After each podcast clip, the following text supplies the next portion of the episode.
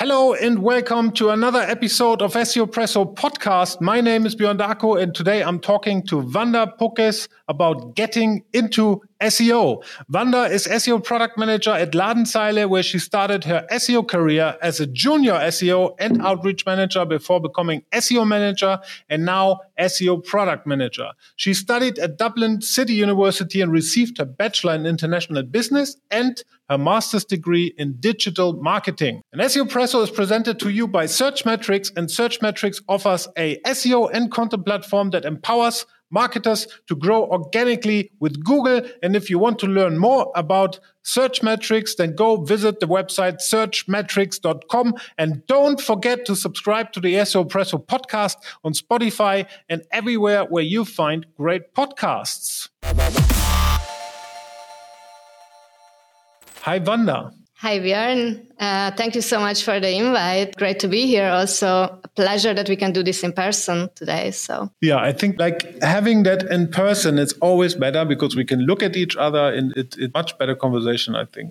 Exactly. It feels like, you know, a real conversation without the screens.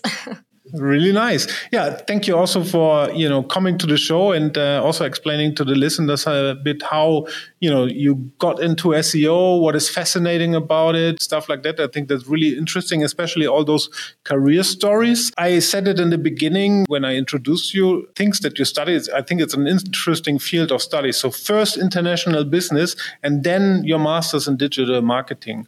Why did you decide to focus on digital marketing based on the international business studies that you did before? Mm, yeah, good question. I mean, international business degree had an element of uh, a language subject, which was, I focused on German actually, and this is gonna come in later to the picture also on how I ended up in SEO. But in my final year, uh, there was actually a specialization, and my specialization was marketing. However, this was sort of more traditional marketing, brand marketing, but there were little bits of tastes of digital marketing as well. And I saw and understood that I'm not saying, you know, traditional brand marketing is not very important because it is, of course, but I saw how digital marketing will become just, you know, absolutely necessary. And in my university, as you mentioned, DCU in Dublin, actually there is a very well known, very great digital marketing course. So, you know, I kind of went to the open days and got also a good impression. It also added to the perk that it's a one year course. It's a full course, but it's very, very source of intensive. And yeah, I just decided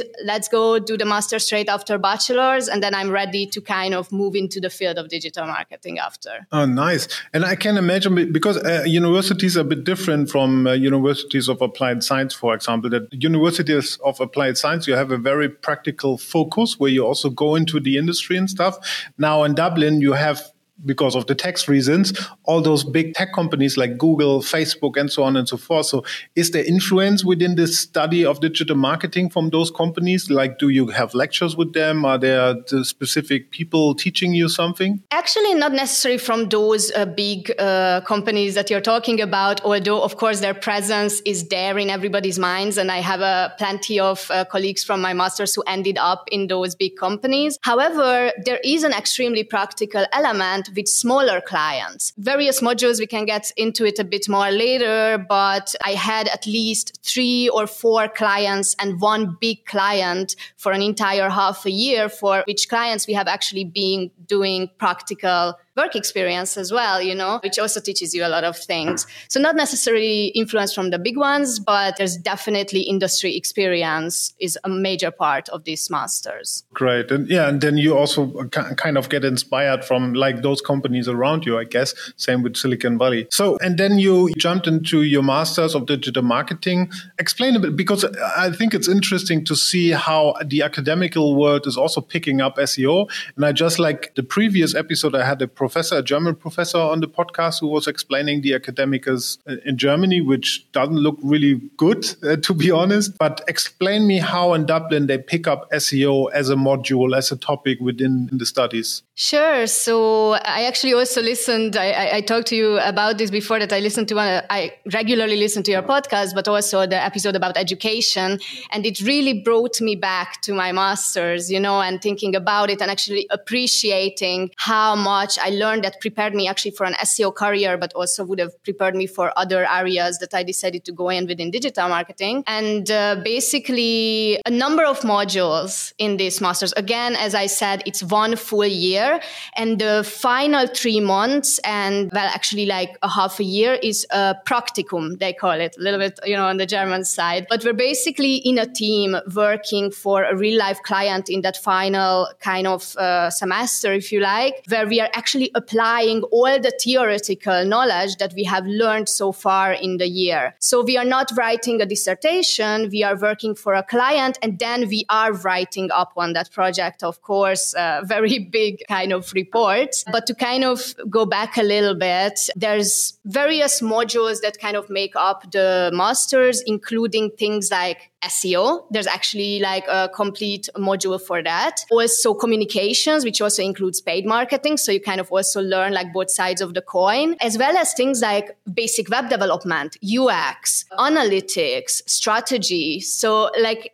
I think that's it what is I find the best about, you know, this course actually thinking back now with my current experience as an SEO for the past two and a half years is at that time I didn't think that it really prepared me for SEO very well. But when I look back of the whole package, it is really that. It's a package that really gives you all the skills, including soft skills due to the client work that you will need uh, as an SEO or also in if you go in another direction. So you said looking back, like the job that you're doing now, like very product focused, is there was there enough preparation doing your theoretical studies for what you're doing currently now? Well, I, again, at the beginning, it was very theoretical. However, I think what really kind of prepared me in a way for the job that I'm doing now is actually all that practical client focused work. Like there's so much stakeholder management in our current work as well, for example, where you need all those soft skills as well. So like having that combination of theoretical knowledge about SEO, but also all those other areas of basic web development, analytics, and so on, and having that practical experience working, you know, with clients actually already starts you off as more than a junior yeah. because many people are, you know, kind of just starting in SEO without all that knowledge. Yeah. So and then like I, I, remember you told me once that you actually didn't like SEO the way uh, how it was presented in the university. However, you ended up like applying for a job as an SEO and outreach manager here at Ladenzeile. How, how come? Yeah, I mean, yeah, I didn't like it so much in the university because again, it was a lot of theory at first, which looking back was essential, of course. But then also the client part, it was, and you're gonna probably laugh at me, but uh, it was a first of all a baseline analysis so like audit which is of course very important but then again it was extremely difficult to get anything done, which is, you know, also an experience in itself that we experience every day as SEOs. But basically, you know, it was a small client with like maybe like one web developer, like recommendations were there, but actually getting things see through also within such a short period of time of a few months was not really possible. So maybe because I didn't have those kind of, you know, well done experiences, that's why I also wasn't so excited about it. But then how I actually ended up in SEO as an SEO outreach manager back in the uh, in the days when I moved to Berlin was actually tied back to my international business degree a little bit because there I studied German and I actually spent a year in Köln during my third year and I really didn't want to lose my German language knowledge. I actually wanted to improve it still on that way right now. But uh, this is why I wanted to come to Berlin. And uh, I thought, you know, okay, I'm going to just search what is out there in digital marketing. Berlin is the best way to find an English speaking job, right? And I found this position back in the days, junior SEO outreach manager uh, at Ladenzeile.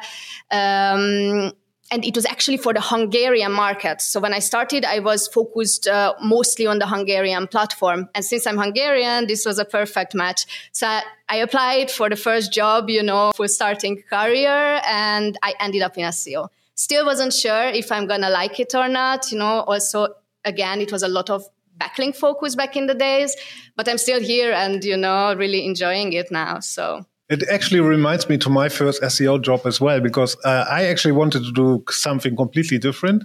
And then uh, because I didn't find a job back then when I moved to London, I was focusing on the only thing that I can, and that's speaking German. And I was uh, applying for also a German SEO job, and that's how I ended up there. And also did link building um, I remember building 150 social bookmarks per day. I think this is really the starting route for many SEOs. Also, uh, I know some another colleague who is actually also started because of the language knowledge. You know, it's a nice start, but then you need to pick up some other skills. Like link building for me is not like the, the way how we approach it nowadays in the industry overall is really nice because we really think about campaigns and you know huge content campaigns that we can you know uh, collect signals with. But um, back then also it was a really dirty business. And people are i know uh, a lot of people who are really passionate about it still but no i i don't. But anyways so and then uh, you started as an outreach manager and then you became an seo manager. Did your responsibilities uh, change with that role as well it was not necessarily changing because of the promotion. Uh, already earlier on, when I was still a junior, actually there were some shifts in the tasks. So luckily, I also was. It also wasn't my favorite the outreach part, but it remained for quite a while still as part of the job. However, a few months into me joining the company, actually, there was a bit of a switch where we created so called expert teams. And I was lucky enough to actually be part of one expert team who was focusing on more of the technical side of things. So, a little bit about like crawling, indexation, internal linking. So, I could really, you know, try uh, start to understand the more technical elements as well after that. So, this is kind of how it shifted over the time until right now when there were a lot of changes in the pipeline as well since then. But yeah, so the, the, that's when I started kind of enjoying and getting into the more technical elements of SEO as well. So and that's also like what like what in general fascinates you about SEO being an SEO. Can you can you elaborate a bit on that? Because now I think you've been with the company for more than two years already. Yeah, more than two and a half. More two and a half years. So you saw quite a bit already on such a huge domain. You know, with such dependencies also in the field, changes in the SERP, and so on and so forth. So can like becoming an SEO, being new in SEO, like what fascinates you nowadays about SEO? Actually, what fascinates me about SEO in particular is how complex it is and how well rounded of a person you need to be you know to to be a good SEO. So and this is what I enjoy as well kind of going back to what we talked about as well that it's not enough to just be for example good at you know pr type of things. It's not enough to just be an analytical person. You also need to be a people person. You need to be able to uh, manage projects especially like in my current role as an seo product manager. And i really enjoy also kind of the stakeholder management part but that you still have a chance often to find things dig deep find problems, fix problems. I think this kind of complex element of SEO is what kind of keeps it interesting for me. And this is why I can imagine still, you know, for years being in this. It's nice how you put it because that's exactly how I also see it. And I think SEO is shifting also in future. In product management, you always say like a product manager needs to be the CEO of the product, which means that he needs to control everything or not control, but, you know, have an eye on everything and knows what dependencies are there, with whom to speak, uh, you know, what to empower, what to leverage in order to bring the product to the, to a next level. And I think that's exactly the same what SEOs nowadays do, being a CEO of the product in, in, in itself, be it in a newspaper website or be it um, like an e-commerce platform like us. And I also think, as you put it, like SEO is very interdisciplinary. It you know touches into you know usability, data analytics, content, and so on and so forth, and bringing all this together and empower then the entire company at the end of the day to do SEO. That that's actually the future. And is there any field that you feel now because it has such a wide variety where you like to develop into? Actually, this is a good question because I feel I'm right there in my career, coming up to three years in SEO, becoming more and more senior. That I, I kind of feel like okay I was able to develop my well-rounded skill set till now, and maybe I will need to soon make a decision, at least on which direction to go in. What is on my mind currently is like two directions for myself: either going down a specialization rather on the technical SEO side, or going down on a managerial route. For now, I am a little bit more towards the managerial route because I really enjoy that kind of talking with stakeholders, you know, also a leadership element. Yeah, I think I still have a bit of a wiggle room to figure this out, but I think the most important for anyone starting in SEO is to first experience all those other sides as well. Otherwise, you won't be able to make good decision. You're now, we, we talked about this as well. So you started as a junior outreach manager, you became an SEO manager where you already started to focus on specific technical elements that you really liked. Uh, and now the strategy actually shifted completely where we, you know, just focus on product improvement, so to speak. Like, do you see there already a, a growth path for yourself also in you know uh, having those different strategies and different focuses? Yeah i mean it's it's now since we made this shift towards more this product focus that also it disappeared the market focus for example for me which i, I really enjoy that you know also picking up things uh, in one of our platforms we can then hopefully adapt in the future also for others and so on. In general in terms of which way to progress i think what really helps me right now is these bigger projects that i can can drive. That is what I enjoy as well. And I think uh, for the foreseeable future, that is the type of things that I would like to go on with. Actually, being that product manager, that a little bit, you know, with the project manager element as well, and, you know, figuring things out, seeing them through from the beginning, the planning to the product discovery, or the way to implementation. Yeah, really nice. And, you know, when I started, you know, the way how I kept up to date was, of course, like I, am following a huge uh, Twitter community but I also learned from Whiteboard Fridays from Moz at that time. Like Rand Fishkin was the CEO of Moz, and he did every Friday this whiteboards. At how I got also into SEO and learn SEO. How do you nowadays? Like, there's a huge variety of things. How do you stay up to date as a as an SEO? Yeah, also you know like the usual of following blogs and podcasts, and uh, also on Twitter a little bit. Uh, so I think that's the usual source of information for most people. Please don't ask me for names because I'm just horrible with that. really. Uh, the only one I can say is your podcast, which also helps me with my German. So thank you. oh, great. So next time we do a German podcast then. Uh, oh, gosh. Yeah, but yes, I would say the the usual and uh, lucky enough that you know Ladenzeile also offers us the opportunity. I am going to a conference soon in two weeks uh, to Brighton, so this is gonna be my first SEO conference that I'm taking part in, actually, at least in person and not through a video. Um, so I'm really looking forward to that exchange opportunity as well. Oh, that's amazing! I mean, I was speaking on at the Brighton uh, SEO, I think two times or three times. I, I can't remember, but it is an amazing conference. Like the venues amazing because it's directly at the beach. Um, also, Brighton is a nice town, but also it's it's a, I would say it's the most non-stiff conference I've been to. It's really rock and roll, and uh, topics are really great, and um, nice people, nice parties. DeepCrawl has a party, and in, in, I think the first evening there, you should definitely go. There, you yeah, meet a lot of people. yeah, I already, I think, signed up. Sounds great, yeah. So, what would you recommend people who are thinking about getting in, into SEO? Like, um, you know, maybe they just finished studying, maybe they think about to do an internship, um, want to become an SEO. What would you recommend them? Yeah. I think my recommendation would be of twofold. So on, on the first uh, part, like really try not to box yourself in first, you know, even if you're starting with, with outreach or similar, you could, there's always opportunities to learn more about the other part. So don't box yourself in because it's going to help you so much also in the future to become an actually good SEO if you understand all sides. And on the other hand, I know it might be cliche about continuous learning, but don't just be open for learning, but actually actively search it. SEO is changing all the time, but in general, also to go back to picking up all the, those skills, you need to actively kind of manage your own learning path and don't be afraid to actually voice it you know speak out if you want to learn about something. So many doors have opened up for me when i actually stepped out of my comfort zone and volunteered for something took part in you know an external team for example.